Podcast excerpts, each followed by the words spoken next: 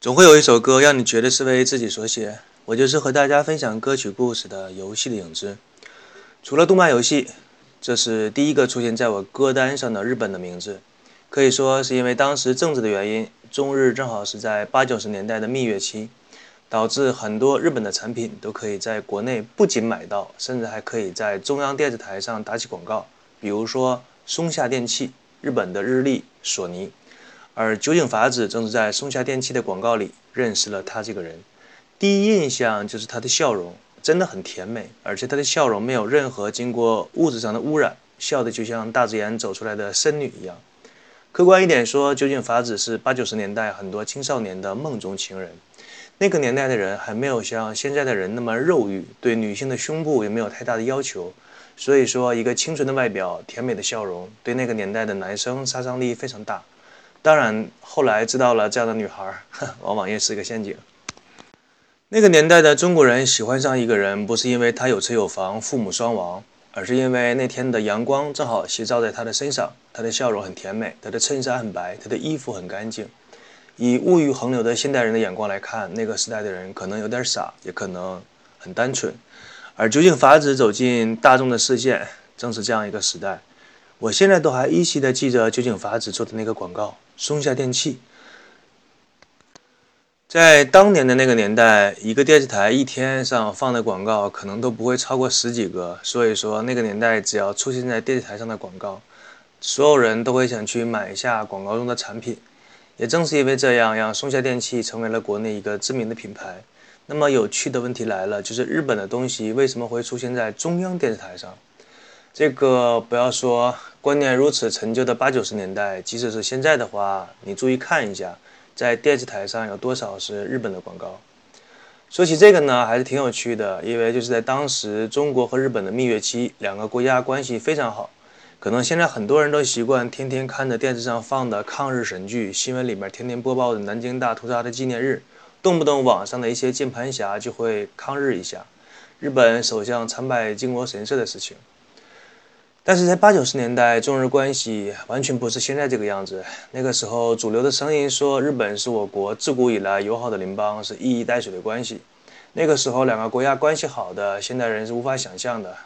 中国的中央电视台上经常放着日本的广告、产品和相关的宣传，以及小孩子爱看的动画片，比如说《圣斗士星矢》《七龙珠》《机器猫阿童木》《小飞龙》等等等等。可以说，日本那边放什么，当时中国放的就是什么，几乎同步。那么这两个国家都很贫穷的时候，为什么相处的如此的好？其实我国主流媒体一直都在宣传日本一些不好的地方，但日本也是有所表示的。比如说，在第二次世界大战对中国做的一些事情，随便说两个例子吧。第一个是大额的无息贷款，那个时候八十年代，一个老人在中国的地图上画了一个圈，所以改革开放开始了。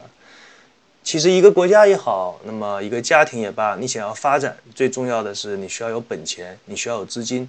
中国当时穷的什么都没有，你想发展国家，钱从哪里来呢？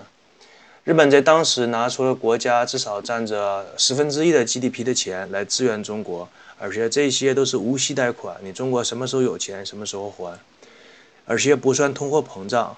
这个说一下，就是十年前你的一百块跟现在的一百块完全不是一个概念。你能买到的东西会差很多，这个就是通货膨胀的概念。过了十年再还同样一个数目的钱，但是你按照购买你按照购买力来说的话是减少很多。还有一点就是中国建工厂的时候有大量的日本人过来帮助中国建造工厂，甚至把一些无关紧要的技术就直接送给中国了。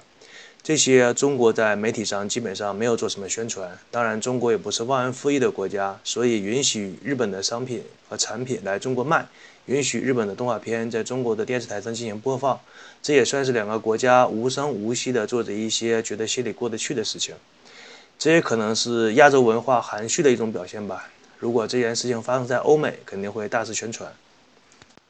那么酒井法子正是在这个时代介入到中国的，所以说他受到了前所未有的礼遇。对于一个日本女孩子来说，能够受到这样的待遇非常难得。时隔多年呢？再次想起酒井法子当年唱的那些歌，比如说《碧绿色的兔子》《小美人鱼》。当年在出租车里听着磁带里传出来酒井法子的声音，而司机的车内音响里边放的是火风的大花轿，什么“妹妹给我抱一抱”之类的歌词。仔细想一想，过了这么多年，大众的品味从来没有改变过。很多标榜文艺的人嘲笑大众的品味低俗，其实不是的，大众的品味是通俗，不是低俗。大多数人喜欢容易懂的东西，而不是说选择一些让他们想破头去思考一个深奥的道理。这个大家应该表示理解。接下来的时间，向大家介绍一下究竟法子。一九七一年二月十四号，究竟法子来到了这个世界。他的父母给他取名叫做法子。这个寓意是根据佛教用语，佛教用语当中“法子”的意思是步向正道。之后，随着他的年龄成长，他一步一步成为日本的一名歌手。这个说起来还是挺有趣的。酒井法子在国内其实不是很出名，他出道三十年，几十张音乐作品在日本本土的销量不过三百八十万张，其中他最出名的《蓝色兔子》这首歌就占据了他整个销量的四分之一。相比之下，在香港、台湾、中国大陆却有着相当多的粉丝，这正是应了那句话：“墙内不香，墙外香，一枝红杏出墙来。”不要问我这句诗出自哪里啊，好像是古代的一本名著。与他的作品相比，酒井法子当年有两件事情比较出名。第一件事情是在1998年，他与职业冲浪选手高香佑一奉子成婚。在九十年代时候，奉子成婚绝对是一个值得媒体大肆炒作的一个话题。这个事情如果放在现在的话，某位娱乐明星说奉子成婚，他的粉丝肯定会问第几个。还有一件事情就是酒井法子的吸毒事件，那是在二零零九年的八月三日，酒井法子的丈夫被警察搜出带有冰毒。到了二零零九年八月八日晚上八点的时候，啊，好多八呀，挺吉利的数字啊。酒井法子向警方投案自首，日本警察根据兴奋剂取缔法案将酒井法子逮捕。当酒井法子的行政拘留期限到了之后，从警察局走出来，面对他的是事务所跟他解约，已经签的广告代言全部终止，并且被要求赔偿金额达到十亿日元。可能有的听众觉得会吃惊，为什么会发生这样的情况？因为日本这个国家是讲究个人信用和名誉的国家。这个事情发生之后，可以说酒井法子的人生从云端直接掉进地狱。尽管他一而再、再而三在公众面前进行道歉、哭泣、要忏悔，没有用。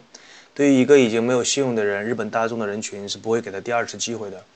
后来听说传出消息，酒井法子在一些啊所谓高人的指点下，打算来中国挣一点零花钱，但不知道后来的跟进时间怎么样了，我也没再关注。提起这个事件呢，让我想起了前些年陈冠希老师拍的一些照片，导致港台的娱乐圈进行了一次洗牌。比较搞笑的是，最近这些年，艳照门的那些主角还好意思在自己的微博和相关的媒体上发出这样的声音，说我们究竟做错了什么？大家要这样对我们？我们只是顺从了人类的本能。这个说法有多么的无耻和不要脸呢？如果说你是普通的老百姓，或者是夜晚出来工作特殊服务的性行业的人群，那你随便，你的照片尺度可以再大一点，没问题，也没有人觉得你有什么大不了的事情。但问题是，你是明星，你是以偶像的身份去赚大家的钱，然后发现你是这个样子，这就像是说你是保安，结果上班晚上上班的时候你睡觉，被发现了之后，你还大言不惭的说不就是睡个觉吗？谁晚上不睡觉呢？他问题是你是在晚上的时间工作的时间睡觉啊，这个话说的有多么无耻啊！你的个人道德不评论，你有点职业道德可以吗？这个年头无耻的混蛋太多，脑残粉明显都不够用。哎，算了，不提这些废物了。说一下酒井法子吧，在当时那个年代，无论是他的歌声还是笑容，都透露出那种纯净水一般的清澈。可以说，究竟法子的笑容或多或少都是一个时代的记忆。今天听了这一期节目的听众，不知道多少人会再次想到他的那种笑容呢？那么这一期节目就与大家分享到这里，我是主播游戏的影子，祝大家开心每一天。